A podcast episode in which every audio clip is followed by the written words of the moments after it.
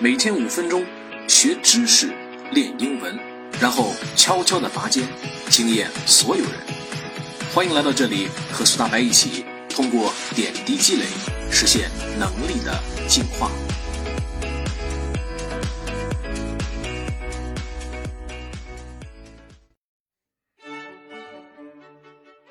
Retailers and producers talk a lot about the moment of truth.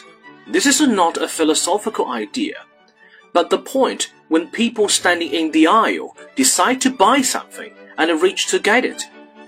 At the instant coffee section, for example, branded products from the big producers are arranged at eye level, while cheaper ones are lower down, along with the supermarket's own label products.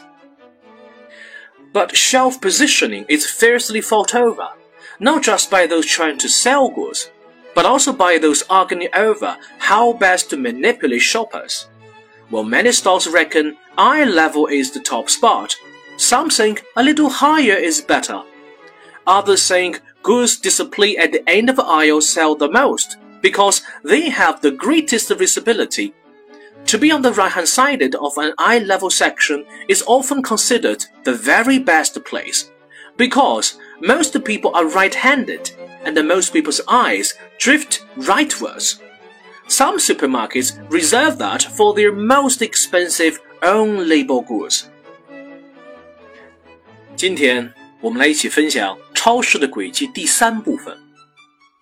零售商和生产商经常会谈论关键时刻，这不是一个哲学概念，而是当人们站在过道上决定购买某项东西，并伸手去拿的那个时刻。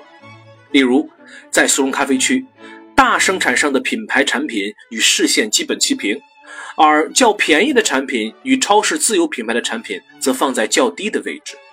但是，货架的位置一直存在激烈的争论，不仅是那些尝试试图销售商品的人，也包括那些在争论如何最好的操纵购物者的人。虽然许多商店认为眼睛高度是最好的，也是最重要的位置。但有些人则认为，其实高一点更好。另一些人则认为，陈列在过道末端的商品卖得最好，因为它们的可见度最高。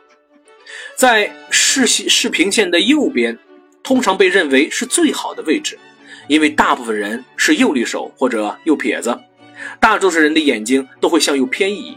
一些超市则将其用于最昂贵的自有品牌商品。